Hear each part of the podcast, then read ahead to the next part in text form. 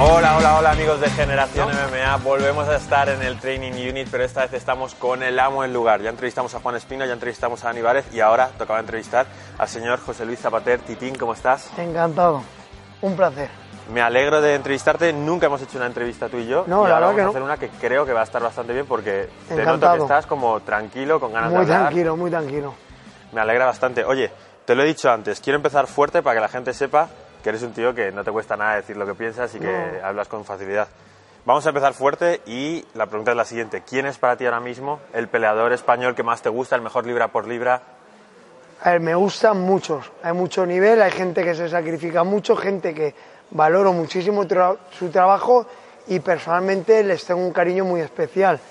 Pero siendo sincero y realista, yo creo que el mejor demostrado, y lo he vivido, lo he vivido con él en, en gimnasios de alto nivel o alto rendimiento, como son en América Top Team o gimnasios muy top, para mí mejor es Juan Espino, el trota.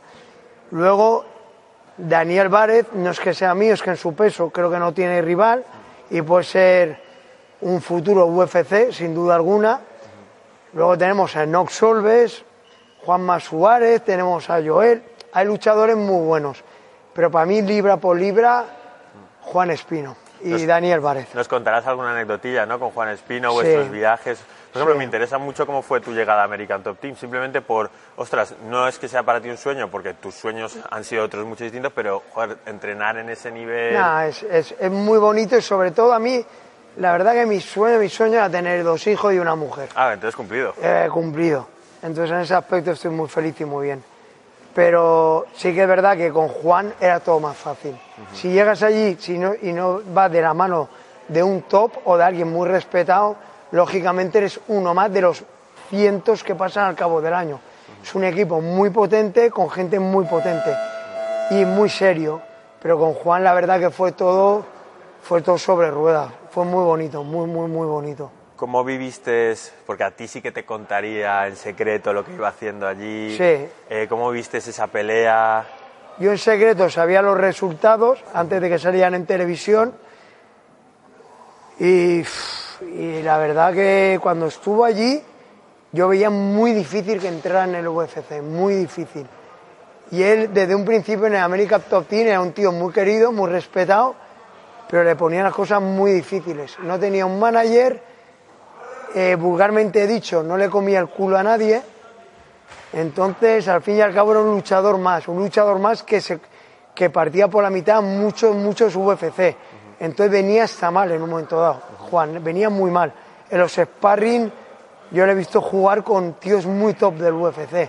Entonces decían, este tío y no tiene manager y no paga una facturita por... est- Sí, sí. No viene bien a un equipo tan top. Ahora sí, ahora es un tío que lo valoran y lo quieren mucho. Pero ya te digo, fue, fue una, una experiencia muy bonita y es un equipo muy bueno y se entrenan muy bien. Es un equipo que te, que te, te hace estar a gusto. No son mala gente, son A pesar de que gente. haya tantas estrellas y tal, parece que sigue Sí, teniendo la esencia, ¿no? sí, Conan Silvero, entrenador, y Mike Brown y Parrumpiña, todos los que tienen allí, llevan el equipo de una forma muy seria y muy buen ambiente, ¿eh? Muy, Oye, muy ¿y, bueno. de, y de dónde viene este tan buen trato? Porque amigos, colegas, conocidos hay muchos, pero él siempre hace también referencia a ti y habla de la buena amistad que tenéis. Yo es que lo conozco desde, ya te digo, el primer campeonato de grappling que se hizo en España, en Valencia en concreto. eh, Juan ganó en su peso, yo era, era principiante, gané en principiante y ahí empecé a tener una relación con él. Hemos seguido una cierta amistad toda la vida, pero en los últimos años se puede decir que es la persona que me ha metido el viajar en vena. Me lo ha metido en vena sí, Juan porque él es adicto a eso. es adicto y me lo ha metido a mí, me ha contaminado de una forma sana. Yo me daba mucha pereza, mucha, mucha, mucha en las horas de viaje. En ese aspecto yo pues era un poquito más paleto, digamos. Y Juan me metió un poquito de su forma de vida, su forma de pensar y la verdad que me ha hecho muy bien. Juan en ese aspecto me ha hecho mucho, mucho, mucho bien en mi vida. Me ha dado mucha paz en ese aspecto. Y para acabar un poco con el tema de Juan, porque no es una entrevista sobre él, Yo es que le tengo mucho cariño. sí, sí, sí, y yo en cuanto me has sacado el tema digo, joder, ¿cuántas cosas puedo preguntarle a ti Uf, sobre de él? Juan infinito. Claro, pero, o sea, seguro que los espectadores quieren escuchar un montón de anécdotas, pero es tu entrevista, si acaso otro día ya hacemos Yo eso. encantado. Eh, la pregunta es, ¿cómo le ves en su división? Parece que el día 15 de enero puede volver a pegar, según le han dicho los médicos, tendrá que mirarse la mano. ¿Cómo le ves? ¿Le ves capaz de entrar en el top 10? Él Sí. siempre es muy humilde. Sí, yo técnicamente a nivel grappler lo veo de lo mejor con diferencia. Él decía que mejor que Cormier no era, que tenía cualidades distintas. Cornier es un top y Cornier tiene un striker peligroso. Sí, pero decía en lucha, no, yo no en tengo la lucha, mejor lucha, Cornier la- es un olímpico, no olvidemos, es, un, es un top. Yo, amigos míos armenios de lucha, potentes, campeones mundiales, han coincidido con Cormier en mundiales. O sea, es un top. Y un top de lucha olímpica o lucha grecorromana es muy top. Estamos a- es como Cejudo, un campeón olímpico, hablamos de otro nivel. Sí. Es o- o- otra raza, es, o- es un nivel muy alto. Pero yo lo veo capaz de todo. Lo veo, ha mejorado mucho en boxeo y lo veo capaz de llegar muy, muy lejos y cargarse a quien sea en una finalización o en un buen posicionamiento, incluso eh, mano. golpeando. Como le hizo a Morris en su momento. Exacto.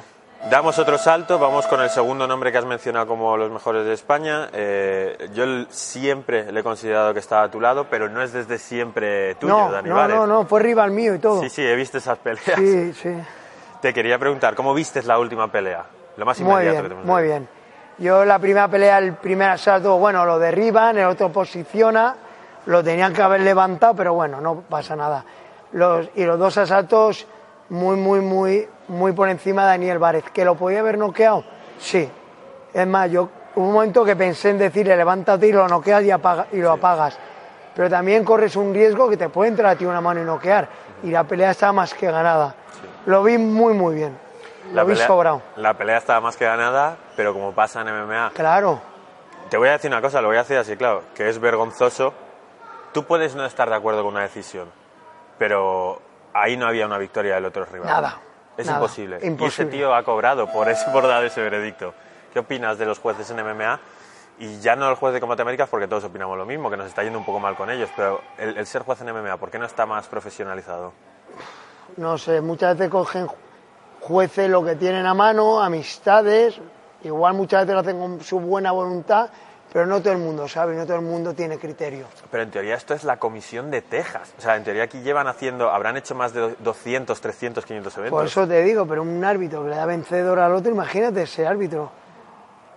O es muy, muy, muy ignorante y sabe muy, muy poco, o de un interés personal en que España no gane, o no sé qué, qué puede haber ahí. Pero bueno, Mucha gente desconoce, y lo aclaramos un poco para los espectadores, que normalmente en las grandes empresas no los ponen, a los jueces no los pone la empresa. Hay una comisión y en teoría son totalmente independientes, como es con la USAD y tal, Sí, pero da la sensación de que hay algo detrás. No, pero eso es un momento como la Federación Española de Lucha y mil federaciones. Se supone que muchos son sin ánimo de lucro y por pasión y ni tienen pasión ni tienen nada. Son unos carotas, para mí personalmente, que no han tenido el valor y el coraje de entrar en una jaula en su vida y ahora pretenden darnos clases a todos de, de- lucha. No saben ni lo que es una sensación de un caos, de una derrota, de una victoria, el sacrificio y el valor que hay que tener para estar ahí dentro. Entonces, ese- esa persona para mí no puede opinar ni sobre la victoria o derrota de nadie, no sabe. Hemos visto alguna vez que a los árbitros, a todos estos que conocemos de la tele, de UFC, casi todos son un cinturón elevado de Jiu-Jitsu, casi todos tienen alguna que otra pelea. ¿Piensas que para los jueces también debería haber un poco de rodaje en ese Yo sentido? creo que sí. Porque hay muchos, muchos luchadores retirados o mucha gente que entrena a diario y podría ser juez perfectamente, perdón. ¿Y por qué no se les escoge a ellos? Se les escoge a gente del gremio. Gente, coño, que ha vivido por y para esto. Se retiran y ya se olvidan de ellos. Eso es feo. Tenemos gente válida, aunque podría hacer ese trabajo. Gente muy válida. Yo aquí tengo alumnos, joder, eh, de- de- de abogados, policías, gente con carrera, gente inteligente, arquitectos. Esa gente es válida para esos trabajos. Y a lo mejor ya no pueden entrar en la jaula o, o no quieren entrar en la jaula, pero tienen nociones. Es que ponen de repente a cada personaje que hace eso. ¿De qué puede saber de lucha? Lo que ha visto en la tele, yo veo en la tele el fútbol y no voy a arbitrarte un partido de fútbol porque meto la gamba seguro. Y no es justo para el jugador. No es justo. Vamos a terminar este bloque que sin querer se ha creado debido a, a tu respuesta y has mencionado dos nombres más. Juanma Suárez, que todo el mundo lo considera eh, todos los de la quinta anterior a esta nueva que está saliendo eh, le consideran el referente. Es como Sí. Juanma siempre ha estado ahí, a Juanma Siempre, hay que valorarle. Siempre, siempre. Juanma siempre. Desde que yo empecé, Juanma estaba. Y Juanma continúa. Juanma es un referente, es un luchador espléndido. Y su equipo, ya te digo, yo es que le tengo mucho cariño personal al equipo de, de Julito Santana. Pero son guerreros, los canarios son muy guerreros.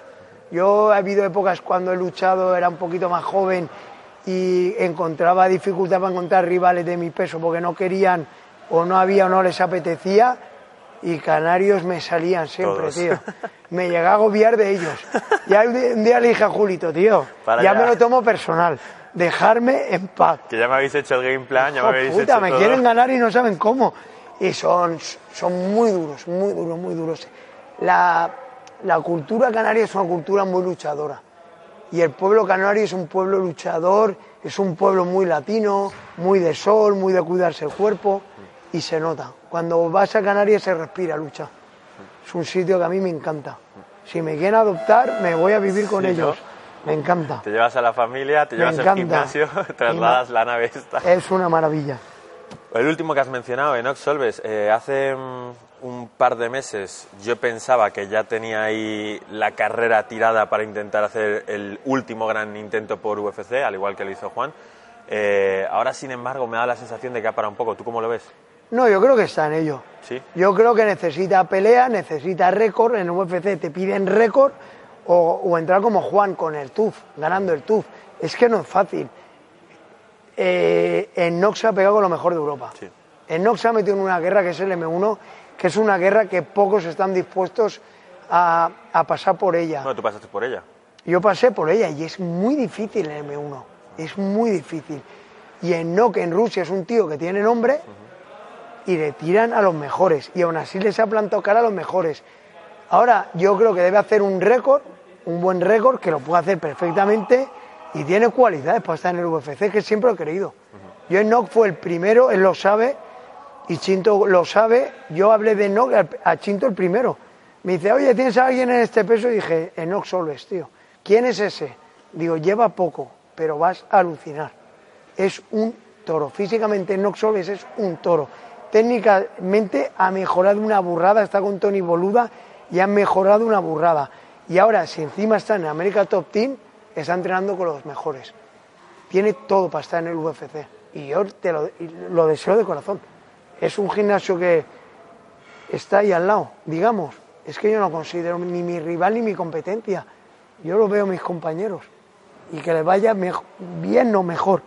Y que tengan clientes más que yo si quieres. Porque a mí me hace feliz que a los demás les vaya bien. No me, no me amarga la vida. Al revés, me hace feliz. Les tengo un cariño y me gusta. Y ojalá NOC llegue lejos. Ojalá. Y llegará. Yo confío. Llegará porque él cree en él y es un trabajador nato. Puede llegar. No podemos negar algo. Eh, quizás con estos peleadores en concreto que hemos mencionado no, porque todos están, todos son veteranos que, han hecho mucho por las MMA, pero tú has estado con otra quinta anterior también, que parece que ya ha desaparecido todos un poco del mapa. Tú eres el que todavía sigues estando en todos los eventos, pero hablo de gente como Daniel Tavera, Oriol Gasset, que de pronto ya no están en las MMA. Sí, yo creo que, que no están. A ver, una la edad pasa factura, lógicamente. Pero también en estos tiempos anteriores era muy difícil, si no prácticamente imposible, llegar al UFC. No te lo planteabas, no podía ser. Un poquito el que ha abierto este camino es Wasabi, Enrique Wasabi. El primero que saltó, se fue a un TUF, todo lo veíamos como, ¿dónde vas? Estás loco, estás, estás soñando, tío. Y, y apareció en el UFC. En el una 200, velada que se pegó McGregor. O sea, es sea. que al loro lo que consiguió Enrique Wasabi. Sí, sí. Creyó en él, creyó en sus posibilidades. Joder, y llegó a lo más alto. O sea, es admirable lo de Wasabi, no es broma, ¿eh? Salía de un Almogaves, un Fight for Life y una FL. Y de pronto, pa. Y de repente en el UFC, por méritos propios, ¿eh? Y es una cosa que la gente le debe dar las gracias, ¿eh? Yo ojalá lo hubiera hecho un poquito antes si me pillara más joven. Sí. Hubiera creído en esa posibilidad, desde luego. Fíjate que sigue siendo complicadísimo, como decía Juan, no hay un camino para llegar al UFC y esa es la pena, que no es un camino, que es cada uno se construye el suyo. Exacto. Pero ahora da la sensación que si os cogiese con 15 años menos, habría una forma de hacerlo. De intentarlo por lo menos, pero bueno, siempre lo que he dicho yo, hay que ir. A que no, es que al TUF, vete al TUF, tío, vete solo, como se fue Daniel Várez a Argentina, se fue a hacer unas pruebas, se las pagó y cuando yo le dije, vale, sí, chaval, lo haces muy bien, pero que no vamos a coger tu peso, cogemos 70 kilos. Y, ha sido todo en vano. Y Enrique creyó en esa posibilidad. Yo en su día no creí. Yo lo veía y decía, ¿dónde vas? Y ni loco. y mira que me he hecho viajes y me he pagado viajes, pero dije, eso es imposible. Y él tuvo fe. Por eso digo, es cuestión de fe. A veces, mira, los sueños se hacen realidad. Y en este caso se ha hecho. Titina, ¿has mencionado algún que otro evento eh, me interesa saber cuál es el mejor evento en España en el que tú has estado. Ya no hablemos de eventos rivales, eventos aliados. No, rivales no. Es que yo rival de joven me toma un poquito más todo con rivalidad. Ahora ya paso, ¿para qué? Si estamos todos en el mismo barco. No echemos mierda uno sobre el otro, ayudémonos. Tienes razón. Es que si no, esto, si somos pocos y encima nos dividimos, es como una, una revolución. Si tienes el mismo ideal y entre vosotros os enfrentáis, ¿Cómo vas a ganar unas elecciones o una, guerra, tío? No, no, esto hay que ir todos en, remar en la misma dirección. Y aquí eventos buenos. Ahí, ¿Cuál es el que más te ha gustado a ti que te hayas dicho? Hoy es el día que mejor me lo he pasado por el todo. Yo, personalmente, Fight for Life. Lo hacíamos nosotros, pero sí que es verdad que yo creo que fuimos un referente. Fuimos los primeros en hacer MMA, boxeo y K1 juntos. Cuando llegué a Barcelona me junté con César Córdoba, referente del K1 y boxeo a nivel nacional y con Ray Bushader y pum, y hicimos el Fight for Life. De ahí han empezado a salir más eventos. Fuimos un poco el primero, pero ahora mismo está la FL, que la FL ya lleva mucho tiempo de Fran Montiel y es un eventazo. Fran Montiel está haciendo las cosas muy, muy bien. Sí. Eso es una realidad. Y yo qué sé, Amo Gavers es el referente MMA en España y hay eventos muy buenos. Aquí hacemos los Unique Games amateur, pero llevamos día 18 eventitos y estamos muy contentos con él. Y hay eventos muy buenos. Y así que hayas salido, por ejemplo, estos que estás yendo a Combate Américas o cuando tú has ido a M1, ¿cuál ha sido el que has dicho, wow, eso, hoy estoy en un evento que es una, se me va la cabeza? El Bama, que ganó Várez, me gustó mucho. ¿El segundo o el primero? Los dos. Al segundo no pude ir yo porque competía no me acuerdo dónde coincidía. Tenía yo algo por ahí. Ah, el segundo fue el que coincidió con Bellator, que saltó McGregor por ahí. Sí, yo estaba en otro lado compitiendo porque me acuerdo que lo vi por internet. No, peleaba en Bilbao yo, perdón. es verdad, la verdad, millón. Ahora me contarás cómo, cómo se hizo eso. No, eso fue maravilloso, la verdad. Pero yo, yo no entendía nada. O sea, ¿cómo puede ser, vale, que Bilbao tiene una tradición de boxeo y demás, pero, meter 10.000 personas con un mes de antelación? Increíble, increíble. Es que yo creo que el secreto ahí es apuestan fuerte, invierten fuerte y ganan dinero. Invierten muy fuerte. A mí me dijeron, pide una bolsa, dime lo que quieres. Yo estaba más que retirado, llega un trato, me salió muy bien, la verdad, se portaron muy, muy bien, me facilitaron todo mucho y Bilbao me sorprendió. El cariño que nos tenían, el respeto y el aprecio. Me sorprendió. Creía que iba a ser muy hostil el ambiente. Digo, con el rollo ahí, España, político, independiente. No, no, no, no, no. Ahí había gente de todos los lados y estuvimos muy, muy bien. Me sorprendió gratamente. ¿Ves a mí? ¿Cuál es el que más te ha sorprendido? Ese. No me lo esperaba tan bien. Y me, me extraña mucho, ¿por qué no se ha vuelto a hacer? Si es, esto fue hace dos años, ¿no? Yo sí. ¿Cómo no ha vuelto a salir una? Quizás no la velada del millón, diez Yo creo que lo, volverán a hacer. También yo creo que es cuestión mediática. Estaba Chatarras en su plenitud, Javier Roche. Estaría Kerman también por ahí, ¿no? Kerman, campeón de España, Javier Roche boxeo quedó. Estaba César Córdoba. Estaba yo. Habíamos gente que movíamos mucho, mucho público. Entonces yo creo que hay que, pues eso, juntar gente mediática. La gente mediática te pide más bolsa de lo normal, pero es que te lo vende. Muchas veces queremos ahorrar en eventos por no gastar en, uno o en otro y te equivocas. Al final el dinero llama al dinero. Si hay un buen inversor y los pone, la gente llena. Mira en Canarias cómo llena en la PL. Cogen a Juanma, cogen, cogieron a Juan, cogieron al otro, ¡buah! lleno. Es cuestión de inversión. Y claro, invertir es muy difícil. Es muy difícil, muy difícil. Los miedos. Quien no quien Los algo, miedos y a que no todo el mundo dispone de esa economía, es que es complicado. Y muchas veces lo hacemos nosotros mismos y no hay detrás ningún sponsor fuerte. Entonces, claro, si pierdes, pierdes tú. ¿Cómo, cómo es que en Valencia no hay un evento de 2.000, 3.000 personas con la afición al MMA que hay dentro de Cabe? Yo creo que lo habrá, pero en Valencia está el problema de ayuntamientos, problema de miedos, problema de que nos den un pabellón. En Valencia hay muchos problemas, porque hay una afición bestial, un bestial, y aquí nos llevamos muy bien entre nosotros, muy bien. Está el ADOG, que mueve mucha gente, está el M1, que mueve mucha gente, estamos nosotros que movemos mucha gente. Pero los ayuntamientos no ayudan, la federación no ayuda, y tenemos todo muy en contra, pero que al final llegará alguien y lo hará. Yo lo he pensado mil veces, pero bueno, tiempo al tiempo. No hay prisa, se hará. Yo creo que se hará. Esperemos que sí, porque es lo que te digo. Me da la sensación de que quizás Valencia nunca ha liderado las MMA, pero a nivel de talento, después de Mucho Canarias, talento. ahora mismo es lo que se Sí, hay mucho talento. Y tenemos Barcelona al lado, Sí. que hay mucho talento, y Madrid lo tenemos al lado, que hay mucho talento. Sí, yo creo que es cuestión de tiempo, se hará, será algo bonito, seguro.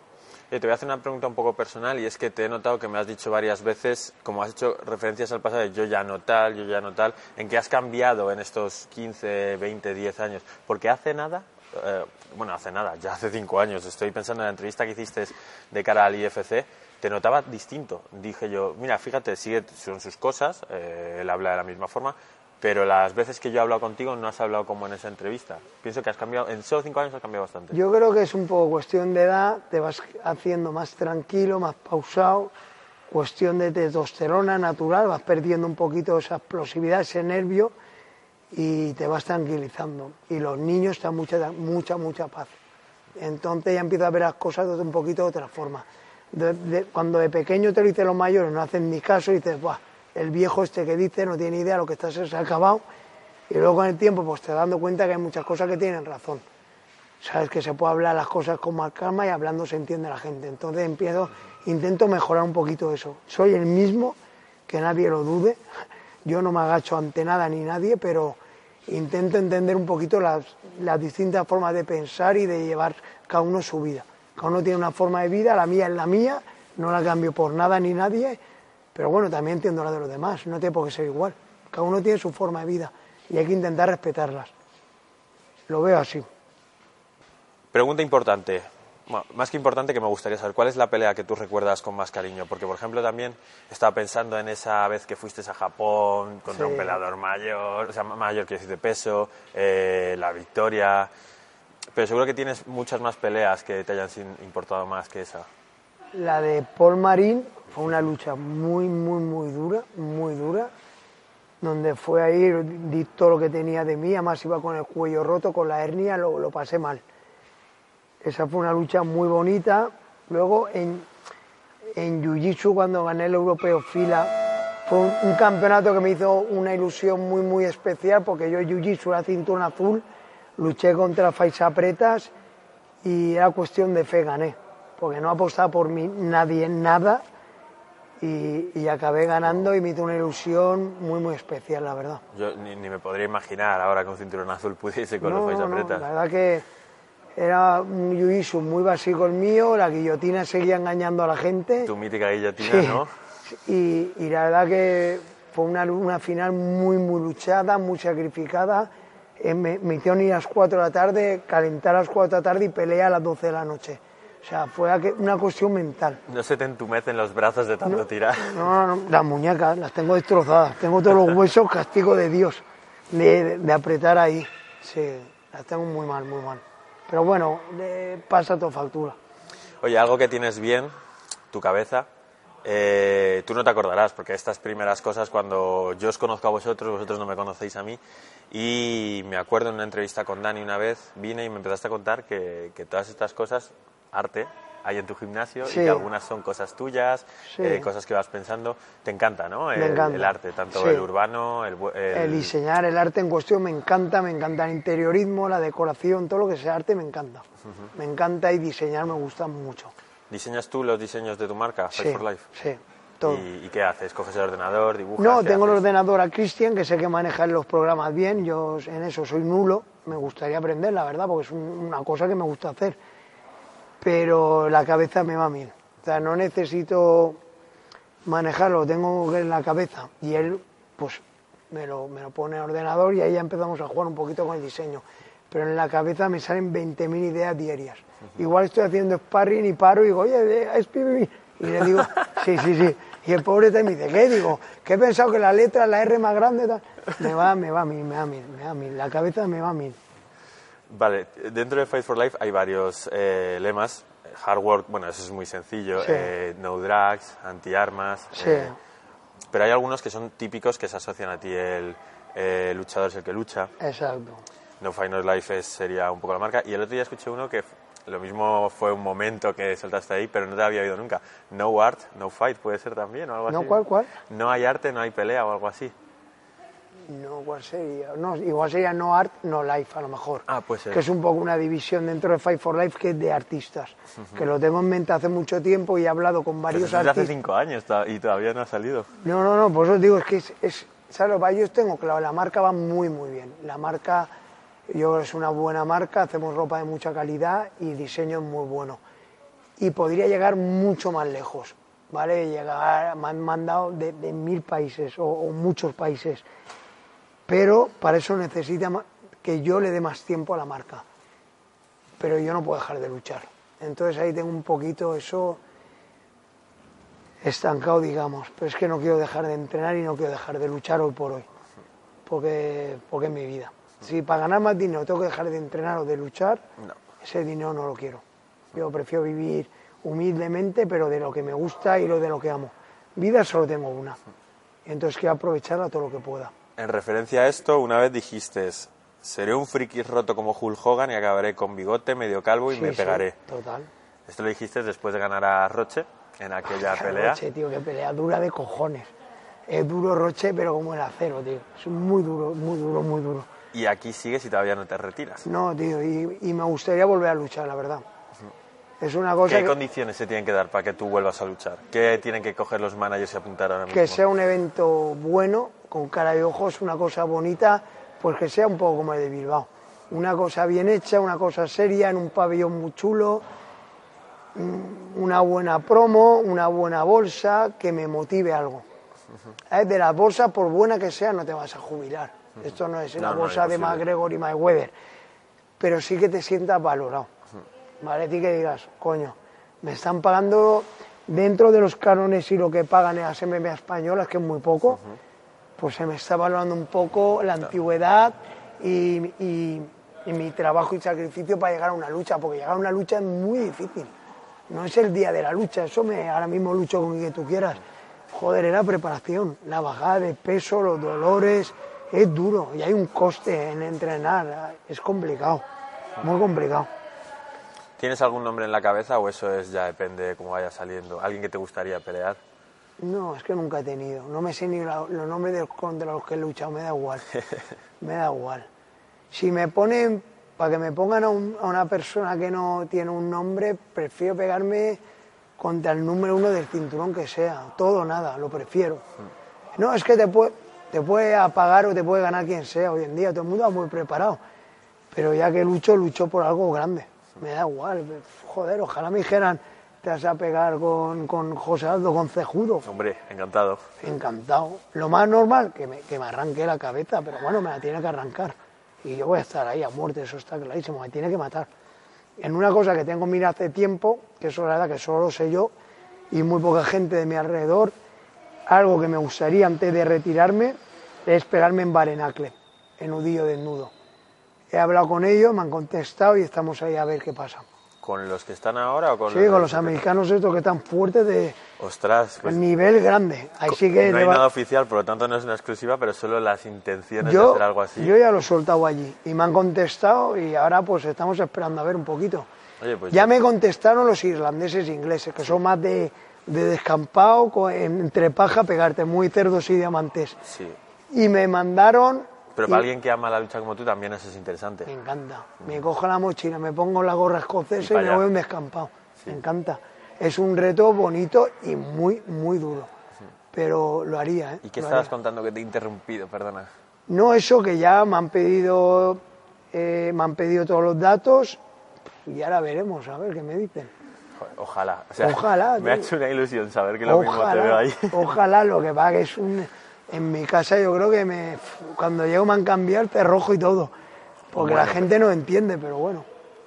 Pero es una cosa tan... O sea, fíjate que hay gente que no le gusta. A mí sí me gusta, aunque todavía no, no estoy enganchado. Pero y hay solo gente que lo critica y me duele que lo critiquen, sobre todo boxeadores como vi el otro día en el telediario criticándolo. Si el origen del boxeo es ese, en barcos. Se pegaban ahí canalla contra canalla. Entonces, que le quiten el valor y la nobleza de ese deporte no lo veo justo. No, acaso es de animales, perdón, porque es sin guantes. Bueno, a mi madre le dices que entras en una jaula y te pegas con una persona por una bolsa y te va a decir que no lo entiende. Entonces, claro, si aquí cada uno ponemos eh, dónde está lo correcto y no correcto, joder, los, lo del noble arte a mí en eso me sorprenden, que lo critiquen. ¿Sabes qué creo yo por qué lo critican? Vulgarmente dicho, porque ellos no tendrían cojones a hacerlo. Entonces lo critican. Es como si yo te critico el paracaidismo. Hostia, eso está como una puta cabra porque yo tengo vértigo. No, tío, lo que tiene es un valor añadido a su ¿Para vida. qué se van a tirar si no sirve para nada? Ahí estamos, pues joder, respétalo, coño, respétalo. Vamos a cerrar. Wow, es que me ha encantado la, la posibilidad simplemente de que eso esté pasando y, y me encantaría verte ahí. Vamos a acabar con, con dos pequeñas bromas. Bueno, sobre todo una. ¿Qué te pasa con los aeropuertos? Tío, me tiene hasta los cojones. Ya no solo la que te hicieron la última vez, que has estado en muchos Cuar- países. 48 horas, tío. Me tiraron cuál, cuál inmigrante ilegal. Eso fue locura máxima, pero bueno, tenía su explicación. El ESTA, pedí el pasaporte, tenía el número del pasaporte con el ESTA y fue un jaleo. Pero bueno, al final, gracias a Dios, me lo tomé con calma y en dos días llegué.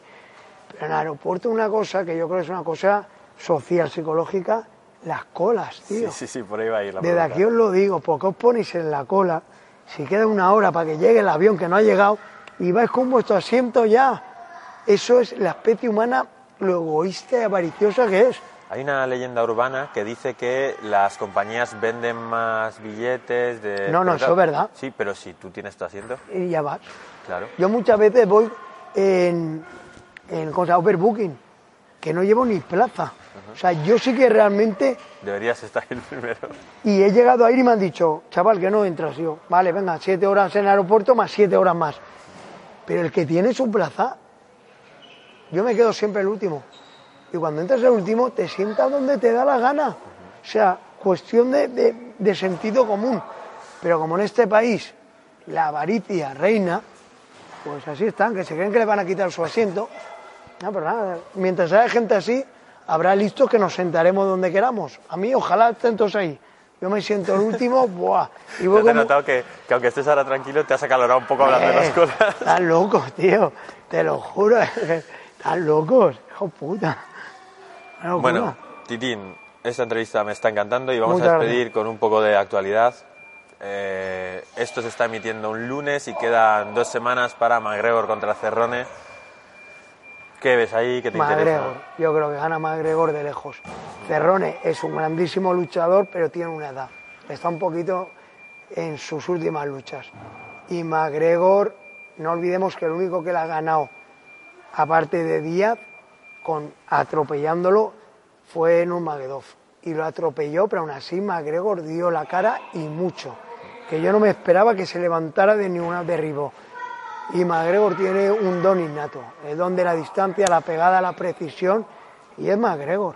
Nos guste más, nos caiga mejor, nos caiga peor. Tiene un don ese tío. Es un puto fuera de serie. Eso es una puta realidad.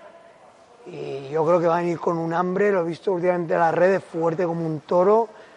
Y su entrenador, aquí estuvo hace poco un argentino de su equipo, Kevin, un, gran tipo que está ahora en el Combate Américas, y me decía que McGregor de aquí le va mucho la cabeza, que vi- vis- visualiza la lucha y hace lo que piensa, que es un tío muy inteligente. Y, o sea, lo iba a cerrar ya, pero ¿y por qué crees que le ha ido tan mal fuera de la jaula estos últimos tres años? ¿Por qué ha Porque tenido tanto problema tonto? Vende un papel, ellos creo que son gente muy de calle, gente con un nivel cultural supongo que bajo, gente que de repente ha tenido un dinero que ni lo ha soñado y pues como les pasa muchos nuevos ricos, eh, no saben llevar esa fama y el dinero, tener tanto dinero es peligroso, ¿eh? Y, y más cuando no sabe llevarlo, la juventud, la fama y su forma de vida. A mí, por ejemplo, cuando anuncia el alcohol ese que tanto dinero le gana, yo como straight edge y, y- y odio el alcohol, lo repudio, esa propaganda barata, tío, eres deportista, vende deporte, vende lucha, vende humildad, vende nobleza, vende mierda. Entonces yo, una persona que va con esa, con esa postura a los pesajes, yo siempre he sido partidario y se lo decía, por ejemplo, a Jan Cabral, que era íntimo de, de José Aldo, que José Aldo yo le he tenido en una esquina, he compartido tiempo con él y es una grandísima persona. Yo personalmente es un tío que en el pasillo de la habitación del hotel le haría daño, tío. ¿Qué coño es eso de falta de respeto y en un pesaje tocar? en- A mí eso nunca me ha gustado. Tú en un pesaje miras, si quieres hablas, que me parece de idiotas, pero hablas, pero no toques, es feo. Y José Aldo, que también le ganó un poco por eso, le comió el cerebro. Pero es horrible, tío, no me gusta nada. A mí eso, esa moda no me gusta nada. Me gusta más la moda Nurmagomedov. Me quedo callado y ahí dentro te lo demuestro. O la moda eh, Fedor, tío. Fedor jamás no ha mirado ni a los ojos. Con la cabecita agacha y con, tripa. Y los ha destruido a todos. Entonces yo creo que eso es más bonito. Que el rollo este malo. ¿Y de, de qué? ¿Qué vendes? Si todo el que entra ahí tiene valor. Y todo el que entra ahí tiene coraje. Que es que no me mola, no me gusta. A mí me gusta llevarme bien con mis rivales. Yo si me voy a llevar mal y va a ser a lo personal, yo no voy. Yo no voy. En Bilbao es una cosa de las que pedí. Si va a ser una lucha personal, no voy, tío. Si va a ser un España versus Bilbao, no voy. No voy, yo paso ese rollo. Pero me demostraron ¿no? que eran, era un deporte y mi rival era una grandísima persona. Y fue todo con mucho cariño. Y me ganan, me alegro por ti si me ganas, tío. Porque yo cuando, me, cuando gano estoy feliz. Tú me ganas y eres feliz, pues yo me alegro por ti, tío. Tienes que ganar uno. ¿Dónde pone que tengo que ganar yo? Yo quiero ganar, pero si, si surge la circunstancia de que pierdo, no me voy a morir. ¿eh? Si gano tampoco me voy a hacer millonario. Entonces, no pasa nada, tío, volveré. De lo que está claro es que me levanto y vuelvo. No tengo ningún problema. Y es parte del juego, ganar y perder. No hay otra. Y el que no juegue a eso no va a ser feliz y no va a disfrutar de este deporte. El que solo piensa en ganar, ganar, está bonito pensarlo y hay que pensar en ganar, pero la posibilidad de la derrota está, que no te hunda. Si te va a hacer daño y te va a hundir, cambia de deporte, tío, que la derrota está en una esquiva mal hecha. Y es así la lucha. De ahí está lo bonito. ¿Quién puede ganar McGregor Cerrone? Yo creo que gana McGregor. Pero que Cerrone le canta un high y lo deja seco, eso puede pasar. Y eso en cualquier pelea. Que el Trota, que Nock, que Daniel Várez, que Juanma Suárez se implantan en un UFC y le meten un directo a uno y lo sientan y lo apagan, eso puede pasar. Porque tienen nivel y tienen lo que hay que tener para estar ahí dentro. Entonces, aquí la victoria asegurada nunca está, jamás. Pues chicos, enmarcar estos últimos tres minutos de José Luis Zapater Titín y quedaos con esa imagen de la entrevista. Espero que os haya gustado. Para mí ha sido un auténtico placer. Igualmente.